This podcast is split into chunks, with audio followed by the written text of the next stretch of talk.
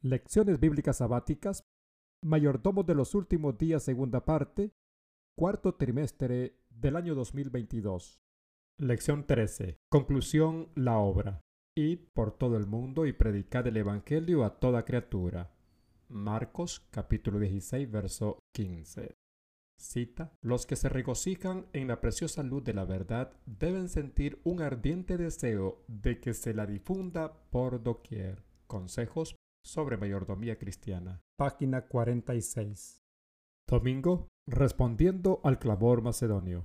Letra A. Si bien la literatura es una poderosa herramienta misionera, ¿qué pasos deben seguirse para completar la comisión del Evangelio? Mateo capítulo 28 versículo 18 al 20. Y Jesús se acercó y les habló diciendo, Toda potestad me es dada en el cielo y en la tierra. Por tanto, id y haced discípulos a todas las naciones, bautizándolos en el nombre del Padre y del Hijo y del Espíritu Santo, enseñándoles que guarden todas las cosas que os he mandado. Y aquí yo estoy con vosotros todos los días hasta el fin del mundo. Amén. Su pregunta de la A. ¿Cómo puede suplirse esta necesidad de obreros evangélicos diligentes? Isaías capítulo 52 versículos 7 y 8. Cuán hermosos son sobre los montes los pies de los que traen alegres nuevas, del que anuncia la paz, del que trae nuevas del bien, del que publica salvación, del que dice a tu Dios reina voz de tus atalayas. Alzarán la voz, juntamente darán voces de júbilo, porque ojo a ojo verán que Jehová vuelve a traer a Sión. Cita. Esta obra de entregar fielmente todos los diezmos para que haya comida en la casa de Dios proporcionaría obreros para los campos nacionales tanto como para los extranjeros. Aunque los libros y otras publicaciones acerca de la verdad presente están derramando sus tesoros de conocimiento en todas partes del mundo, sin embargo, hay que establecer puestos misioneros en diferentes lugares. El predicador viviente debe proclamar las palabras de vida y salvación. Hay campos abiertos que invitan a obreros a entrar. La cosecha está madura y por todas partes de la tierra se escucha el ferviente llamado macedónico que pide obreros. Consejos sobre mayordomía cristiana, página 43. Letra B. ¿Qué labor urgente debe realizarse? Marcos capítulo 16, versículo 15. Y les dijo, id por todo el mundo y predicad el Evangelio a toda criatura. Cita la magnitud de nuestra obra requiere la liberalidad voluntaria del pueblo de Dios. En África, en China y en India viven millones de personas que no han oído el mensaje de la verdad para este tiempo. Tienen que ser advertidos. Las islas del mar están esperando recibir el conocimiento de Dios. Testimonios para la Iglesia, tomo 9, página 41. Lunes. La importancia del diezmo de Dios. Letra A. Cómo la inspiración enfatiza el elemento personal y humano en la salvación de las almas. Romanos capítulo 10 versículos 13 al 15. Porque todo aquel que invocare el nombre del Señor será salvo. ¿Cómo pues invocarán a aquel en el cual no han creído? ¿Y cómo creerán en aquel de quien no han oído? ¿Y cómo oirán sin haber quien les predique? ¿Y cómo predicarán si no fueren enviados? Como está escrito, cuán hermosos son los pies de los que anuncian la paz, de los que anuncian buenas nuevas.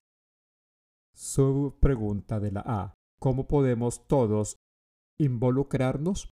Apocalipsis capítulo 22, verso 17. Y el espíritu y la esposa dicen, ven. Y el que oye diga, ven. Y el que tiene sed, venga. Y el que quiera, tome del agua de la vida gratuitamente. Cita.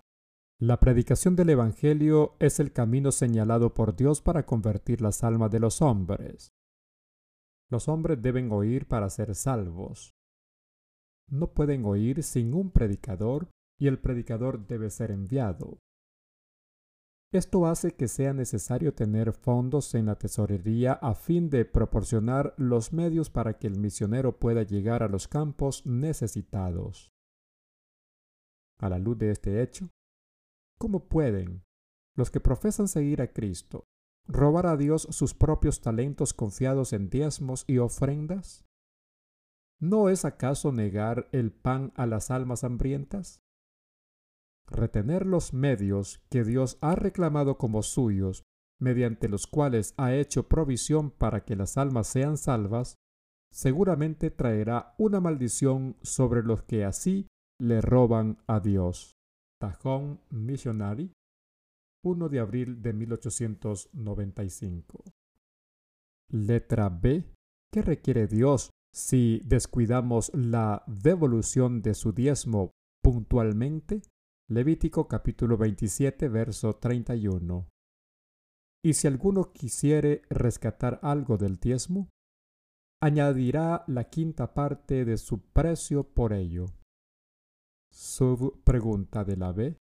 ¿Qué experiencia de una iglesia local en el año de 1889 puede animar a todos hoy? Cita.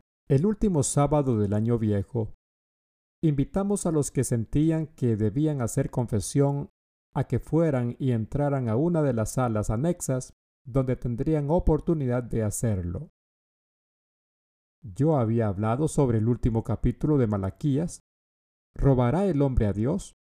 Traed todos los diezmos al alfolí para que haya alimento en mi casa, y probadme ahora en esto, dice Jehová de los ejércitos, si no os abriré las ventanas de los cielos y derramaré sobre vosotros bendición hasta que sobreabunde. Malaquías 3:10. Se hicieron muchas confesiones relacionadas con este asunto.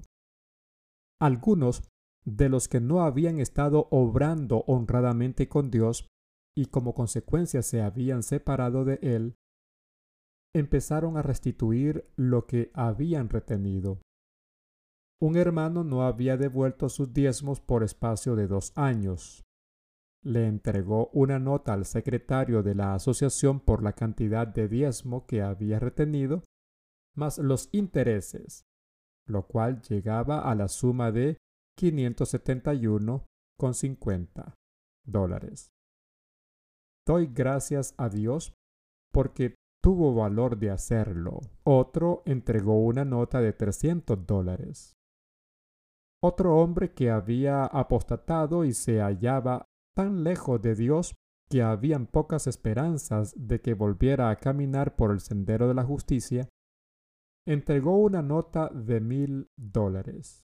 Se acordó que estos diezmos atrasados se dedicaran a la misión central de Europa. De modo que, con ese dinero y otros donativos entregados para Navidad, se juntaron casi seis mil dólares en esa iglesia, los cuales se entregaron a la tesorería para usarlos en la obra de las misiones. Testimonios para la Iglesia, tomo 5, páginas 604 a la 605. Martes. Aprendiendo de una previsión fiel. Letra A. ¿Qué objeción fue hecha contra la generosidad de María hacia Jesús? Juan capítulo 12 versículo 3 al 6. Entonces María tomó una libra de perfume de nardo puro de mucho precio y ungió los pies de Jesús y los enjuagó con sus cabellos, y la casa se llenó del olor del perfume. Y dijo uno de sus discípulos, Judas Iscariote, hijo de Simón, el que le había de entregar. ¿Por qué no fue este perfume vendido por trescientos denarios y dado a los pobres? Pero, digo esto, no porque se cuidara de los pobres, sino porque era ladrón, y teniendo la bolsa, sustraía de lo que se echaba en ella. Su pregunta de la letra A, ¿cómo elogió Cristo a María y cómo somos advertidos a no hacer objeciones similares hoy en día? Marcos capítulo 14 versos 7 al 9. Siempre tendréis a los pobres con vosotros, y cuando querráis les podréis hacer bien. Pero a mí no siempre me tendréis. Esta ha hecho lo que podía, porque se ha anticipado a ungir mi cuerpo para la sepultura. De cierto os digo que donde quiera que se predique este Evangelio, en todo el mundo, también se contará lo que ésta ha hecho para memoria de ella. Cita. Nuestros movimientos deben ser progresivos, pero a cada paso hay que eliminar los prejuicios y las falsas ideas. Este ha sido el caso de todos los movimientos reformistas que el mundo ha visto. Para algunos de poca fe y de disposición egoísta y amante del dinero, cada movimiento de avance ha presagiado un desastre general y un gasto extravagante de recursos. Han sentido lo mismo que aquel pobre hombre, Judas, cuando se vertió el ungüento sobre la cabeza de Jesús. ¿Por qué este gran despilfarro? Dijo, esto debería haber sido vendido y el dinero dado a los pobres. Una y otra vez cuando se ha dado algún paso de avance, los egoístas y cautelosos han pensado que todo iba a la ruina. Pero, cuando la batalla se ha librado contra todo pronóstico, han aclamado la victoria como una señal de que Dios estaba en el movimiento. Cuando se demostró tan plenamente que la obra era de Dios al punto que la incredulidad debió ceder, los hombres que la encabezaron, cuya previsión fue mayor que la de otros, que trabajaron contra toda oposición, fueron aclamados como hombres suscitados para la época y guiados por el Espíritu de Dios. ¿Se dan cuenta esos hombres que obstaculizaron el camino de la obra que realizaban? ¿Ven que la inclusión de su dinero, su fuerza, su fe y su coraje podría haber hecho la obra más fuerte y más influyente y que su negligencia en hacer lo que podían es pecado? Ojalá viviéramos tan cerca de la cruz que pudiéramos ver como Dios ve y trabajar como Él quiere que trabajemos. The Review en Herald, 5 de febrero de 1884. B. ¿Hacia qué realidades debemos despertar ahora? Juan capítulo 4, verso 35 al 36. ¿No decís vosotros, aún faltan cuatro meses para que llegue la siega? He aquí os digo, alzad vuestros ojos y mirad los campos, porque ya están blancos para la siega. Y el que ciega recibe salario y recoge fruto para vida eterna, mas el que siembra goce juntamente con el que ciega. Cita. El dinero no debe ser suministrado para llevar a cabo la obra del Evangelio de alguna manera misteriosa y a través de agencias invisibles y misteriosas. Dios no derramará dinero desde las ventanas del cielo para hacer la obra que le ha sido asignada, para difundir la verdad en nuestro mundo y para salvar almas para la vida eterna. Él ha hecho de su pueblo mayordomos de sus medios a fin de utilizarlos para su gloria, bendiciendo a la humanidad. Tajón Missionary, 1 de abril de 1895. Miércoles. Sal con sabor. Letra A. ¿Qué exhortaciones se dirigen a todos los que buscan honrar a Cristo? Mateo capítulo 5 versículo 13. Vosotros sois la sal de la tierra, pero si la sal se desvaneciere, ¿con qué será salada? No sirve más para nada sino para ser echada fuera y hollada por los hombres. Cita. Cada mayordomo fiel debería estar más ansioso de aumentar la porción de donativos que coloca en la tesorería del Señor antes que en disminuir su ofrenda en una jota o una tilde. ¿A quién está sirviendo? ¿Para quién está preparando una ofrenda? Para aquel de quien depende para recibir todas las buenas cosas de las que disfruta. Por lo tanto, que ninguno de vosotros que recibe la gracia de Cristo dé ocasión para que los ángeles se avergüencen de nosotros y para que Jesús se avergüence de llamarnos hermanos. Los que reciben su gracia, los que contemplan la cruz del Calvario, no tendrán duda acerca de la proporción que deben dar, sino que comprenderán que la ofrenda más cuantiosa carece de valor y no puede compararse con el gran don del Hijo unigénito del Dios infinito. Por medio de la abnegación, hasta el más pobre encontrará la manera de conseguir algo para devolverlo a Dios. Consejos sobre mayordomía cristiana, página 211. B. ¿Cómo se difundirá la verdad presente por toda la tierra? Eclesiastés capítulo 11, verso 1 y verso 6. Echa tu pan sobre las aguas, porque después de muchos días lo hallarás. Por la mañana Siembra tu semilla y a la tarde no dejes reposar tu mano, porque no sabes cuál es lo mejor, si esto o aquello, o si lo uno y lo otro es igualmente bueno. Cita. Los lugares abandonados de la tierra deben ser cultivados. En humilde dependencia de Dios, las familias deben salir y establecerse en los lugares no trabajados de su viña. Como recompensa a su abnegación, para trabajar la semilla de la verdad, obtendrán una rica cosecha. The Review Herald. C. ¿Cuál es el llamado de mayor urgencia de hoy y por qué? Mateo capítulo 9 verso 36 al 38. Y al ver las multitudes, tuvo compasión de ellas, porque estaban desamparadas y dispersas como ovejas que no tienen pastor.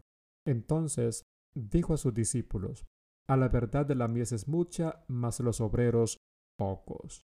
Rogad, pues, al Señor de la mies que envíe obreros a su mies. Cita, ¿quién tiene la culpa de la pérdida de las almas que no conocen a Dios y que no han tenido la oportunidad de escuchar las razones de nuestra fe? ¿Qué obligación tiene la Iglesia con respecto a un mundo que perece sin el Evangelio? A menos que haya una abnegación más decidida por parte de los que afirman creer en la verdad, a menos que haya una fidelidad más decidida a la hora de aportar todos los diezmos y ofrendas a la tesorería, a menos que se tracen planes más amplios de los que hasta ahora se han llevado a cabo, dejaremos de cumplir la comisión evangélica de ir por todo el mundo y predicar a Cristo a toda criatura. Home Missionary, 1 de abril de 1895. Jueves, iluminando todos los rincones. Letra A. ¿Cuál será el glorioso resultado de la comisión evangélica y cómo podemos ser bendecidos al participar en ella? Apocalipsis capítulo 18, versículo 1.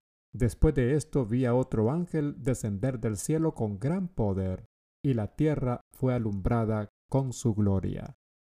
Cita. Todo el cielo está observando con intenso interés a la Iglesia, para ver lo que sus miembros individuales están haciendo para iluminar a los que están en tinieblas.